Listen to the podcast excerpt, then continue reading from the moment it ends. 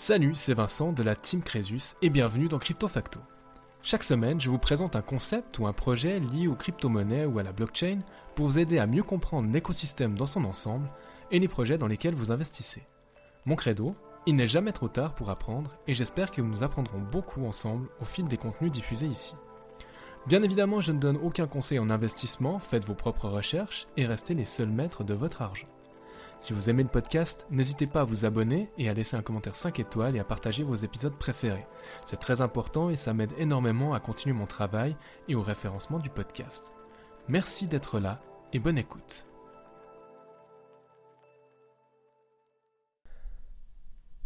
Nouvelle capsule aujourd'hui, bienvenue dans Crypto Facto, je suis heureux de vous retrouver. Aujourd'hui je m'intéresse à un sujet lié au Bitcoin. Le rôle du Bitcoin est-il celui d'une monnaie? Alors vous qui écoutez certainement que le monde des crypto-monnaies vous intéresse, et dans crypto-monnaie il y a le mot monnaie. Et peut-être que vous utilisez régulièrement des monnaies différentes sans vous rendre compte en fait de leur réelle fonction. Alors aujourd'hui je vais essayer de recentrer un tout petit peu un des débats autour du Bitcoin. Celui-ci peut-il jouer le rôle d'une monnaie?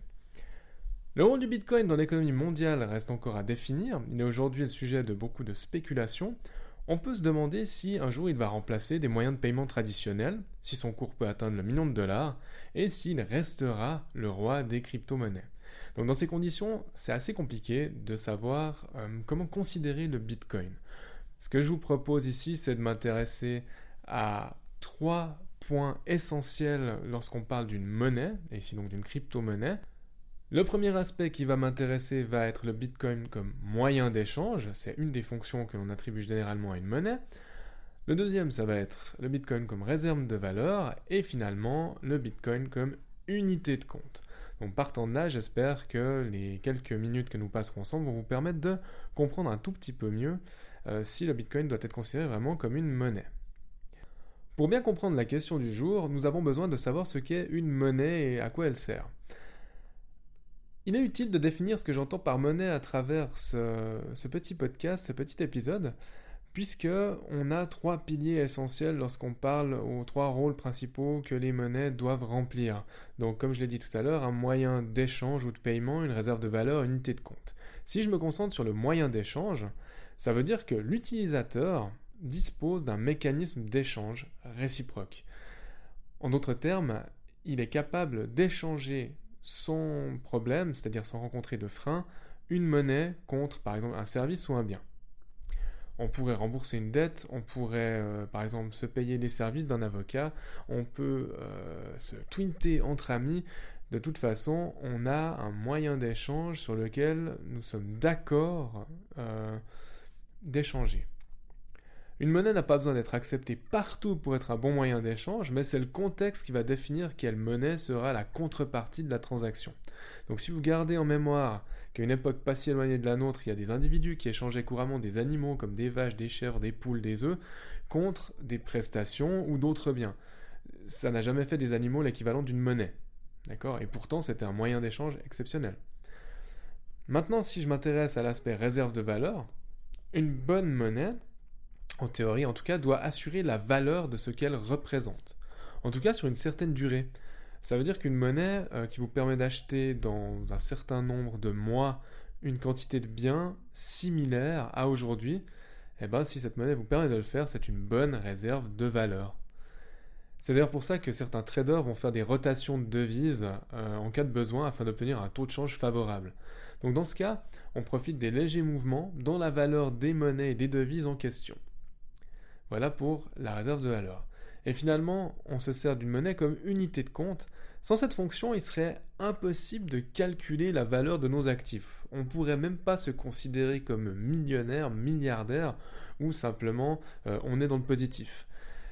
Une monnaie doit permettre de comparer des valeurs, de mesurer la valeur totale de vos actifs simplement. Donc si vous me suivez, une bonne unité de compte doit non seulement être simple à comprendre, mais aussi être largement partagée. Donc si votre unité de compte, elle ne permet pas à deux acteurs de s'accorder sur la valeur d'un bien, bah, elle est tout simplement mauvaise. Il faut, faut vraiment pas chercher midi à 14h. Donc vous avez certainement appris depuis votre plus jeune âge à mesurer la valeur des biens et services dans votre devise nationale ou bien en dollars. Moi, par exemple, j'ai toujours tout compté en francs suisses. Et c'est pas, pas très compliqué pour moi de faire des équivalences avec euh, un dollar ou un euro. Simplement, je, je connais la valeur d'un franc suisse globalement et j'arrive à voir son évolution au fil du temps et j'arrive à voir à quel point cette devise est plus ou moins forte face au dollar, face à l'euro. Alors maintenant, avec les crypto-monnaies, on arrive avec une volatilité incroyable euh, qui fait que ça devient un peu plus compliqué de calculer. Pour en revenir à notre devise, c'est une unité de compte qui est largement acceptée et facilement mesurable. Et c'est ça qui donne beaucoup de valeur à certaines monnaies. Maintenant, pour revenir au Bitcoin, eh ben, prenons le premier rôle. Le Bitcoin est-il un moyen d'échange convaincant ou un moyen d'échange qui va perdurer dans le futur et se développer dans le futur? Pour ce qui est de son utilisation, je dirais que le bilan est plutôt négatif.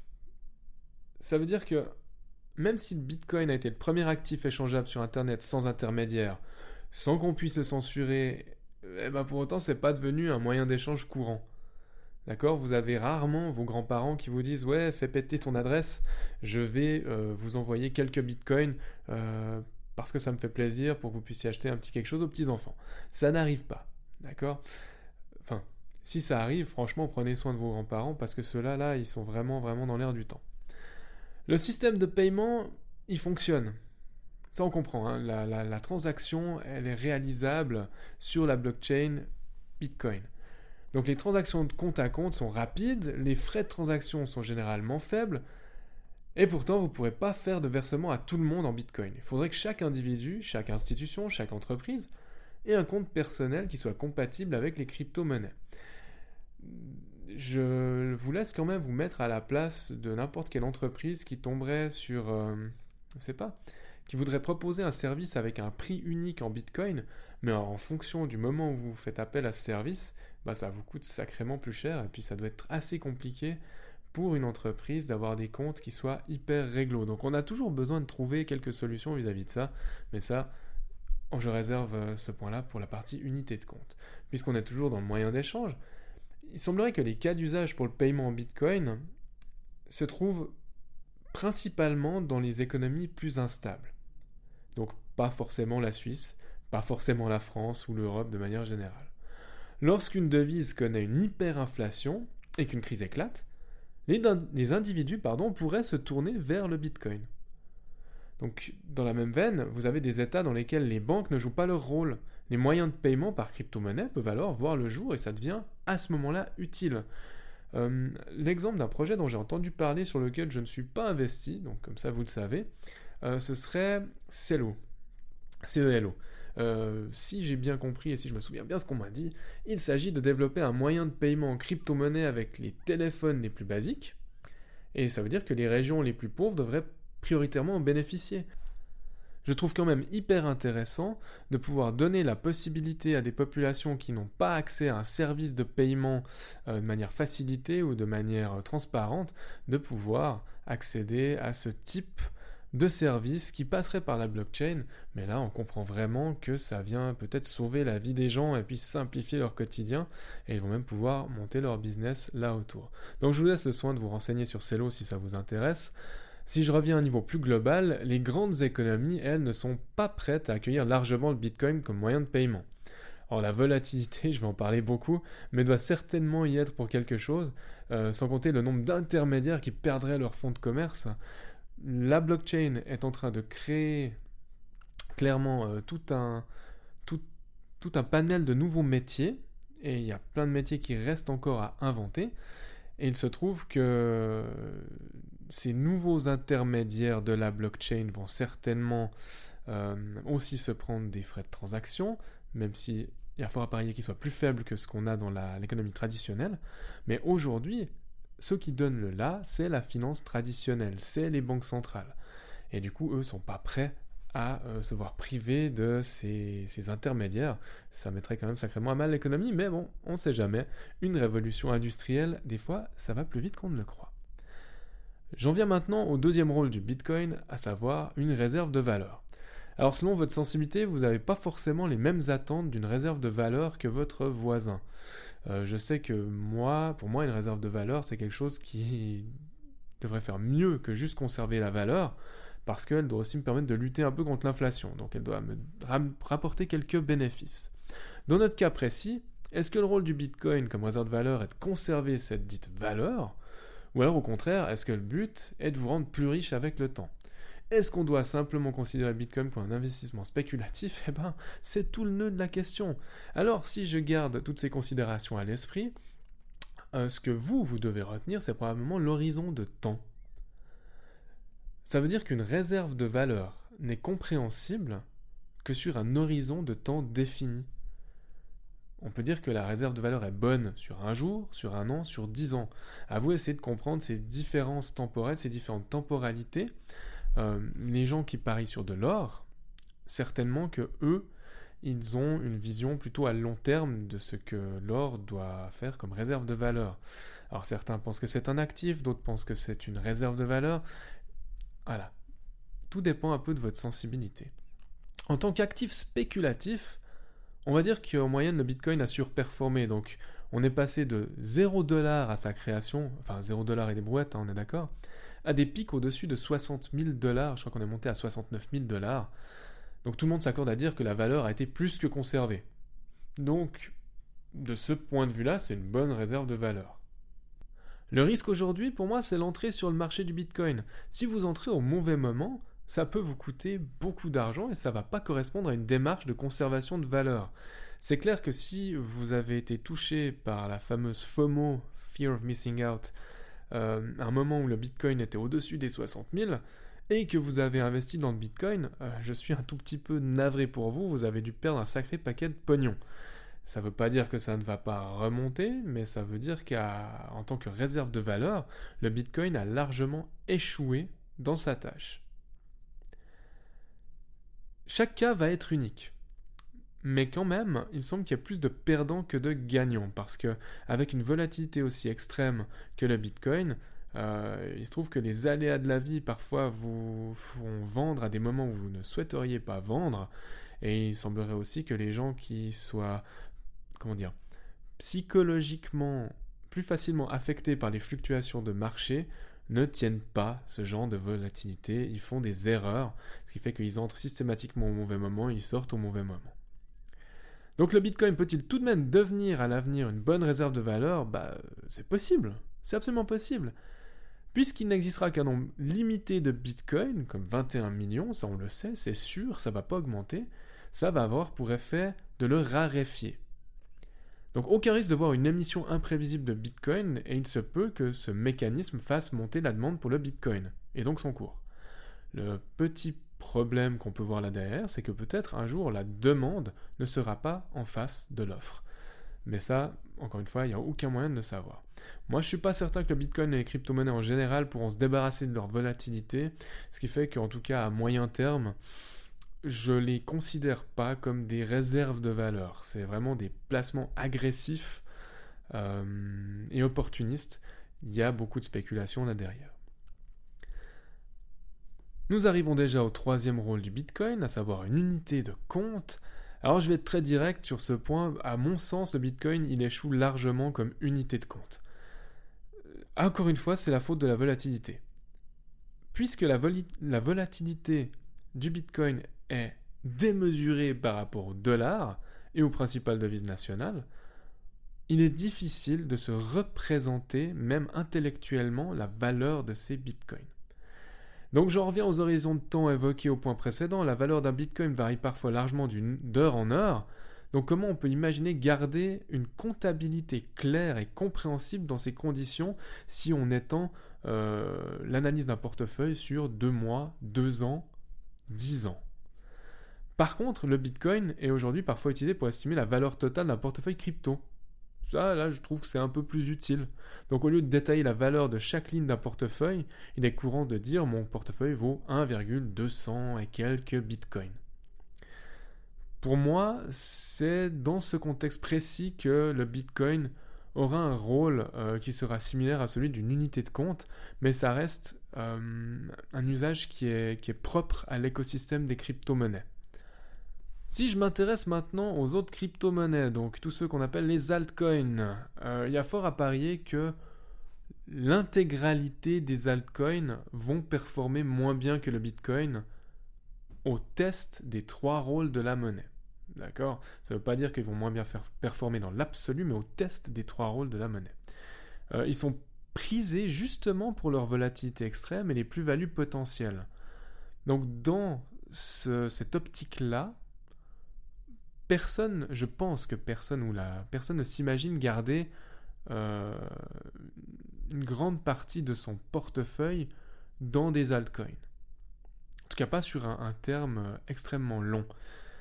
Donc on va suivre les cycles et le but va être de vendre au plus haut. Alors il y en a qui ont une stratégie où ils vont holder leur token, c'est tout à fait possible. Simplement, encore une fois, en termes de réserve de valeur, ben, en fonction de quand vous vendez, ça peut être vraiment la merde. Alors il existe bien sûr un type de crypto-monnaie qui vise à s'approcher euh, des monnaies classiques, c'est les stablecoins. Ce type de, coin a pour objectif de répliquer la valeur d'une devise comme le dollar. Donc, à titre d'exemple tout simple, vous avez l'USDT, l'USDC, le BUSD euh, qui vont bah, pour chacun valoir 1 dollar. Il y a des petits moments de fluctuation qui sont, pour être très franc avec vous, euh, juste là pour me faire peur, il me semblerait. C'est pour ça que j'aime pas beaucoup garder euh, mes, investissements en crypto-monnaie en stablecoin. Mais bon, ça peut être intéressant hein, pour faire ses plus-values, pour vraiment les valider, mais je les laisserai pas traîner trop longtemps personnellement en, stablecoin sur du USDT par exemple ou du BUSD, parce qu'il y, y, a toujours un risque. On a vu les drames sur des écosystèmes comme Terra Luna, euh, Celsius et, des, et vraiment des, eh ben, des stablecoins qui ont des pegs et qui se sont écroulés. Et si vous aviez ben, par exemple vos 10 000 ou 20 000 ou 100 000 dollars en USD, TUSDC, BUSD et que ça s'effondre, eh ben vous avez tout perdu et vous n'avez plus que les yeux pour pleurer. Donc pour résumer la situation à travers euh, mes yeux, hein, ce n'est que mon avis, mais il existe aujourd'hui un, gros doute sur la stabilité des stablecoins. Oui, je sais, c'est un compte parce que tout est dans le titre, mais les traumatismes qu'on a connus, ben, notamment en 2022, euh, font qu'il y a une méfiance qui s'est installée vis-à-vis des stablecoins. Peut-être qu'un jour on va réussir à pallier ce problème et que nous nous retrouverons avec réellement un dollar numérique qui est collatérisé avec un vrai dollar. Devant ce risque, le meilleur positionnement pour moi, ça reste la diversification. Hein. De plus, vous, pouvez conserver un pourcentage infime de votre portefeuille en crypto euh, en stablecoin. Ça vous permet aussi de profiter de certaines opportunités. Je ne suis pas en train de vous dire qu'il ne faut pas du tout en avoir, mais je suis plus à l'aise en passant directement par le Bitcoin ou alors par un retour en monnaie fiat. Alors oui, suivant où vous habitez, vous avez des, vous avez des frais qui vont, euh, qui vont apparaître, hein, une flat tax, mais est-ce que ça vaut pas la peine parfois de prendre cette flat tax et de vraiment réaliser ses gains? Chacun se fait son opinion. Après, c'est vrai que pour avoir des performances exceptionnelles, eh ben, vous aurez envie de rester en crypto-monnaie et de réinvestir l'entièreté de cette somme pour euh, qu'il fasse des petits dans le futur. Mais à, vous de voir, hein, encore une fois, chaque positionnement est unique. Le mot de la fin, euh, pour moi, par rapport aux cryptoactifs, ça va concerner les banques centrales et leur rapport aux cryptoactifs. Pour un banquier central, il faut vraiment vous mettre dans sa tête. Toutes ces nouvelles formes de monnaie, ça pourrait déstabiliser toute l'économie. Donc la perte de contrôle sur la monnaie va entraîner automatiquement une forte méfiance des banquiers centraux et de tous ceux qui travaillent pour eux et avec eux par rapport aux crypto-monnaies. Donc je ne pense pas que les crypto-monnaies puissent faire jeu égal avec les monnaies traditionnelles, en tout cas dans un horizon de temps court à moyen. J'en arrive déjà à la conclusion de cet épisode. Vous avez survécu jusque-là, je pense que c'était pas trop trop compliqué à suivre pour une fois, c'est chouette. Alors je vous résume un peu la situation. Donc le rôle du Bitcoin dans l'économie mondiale lui reste encore à définir.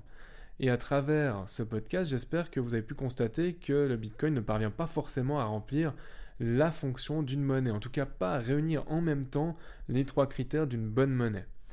Il reste à l'heure actuelle un actif numérique qui est dit spéculatif, même si vous avez vraiment des bitcoins maximalistes qui pensent que c'est un, game changer, mais sa robustesse en comparaison à d'autres projets concurrents est évidente.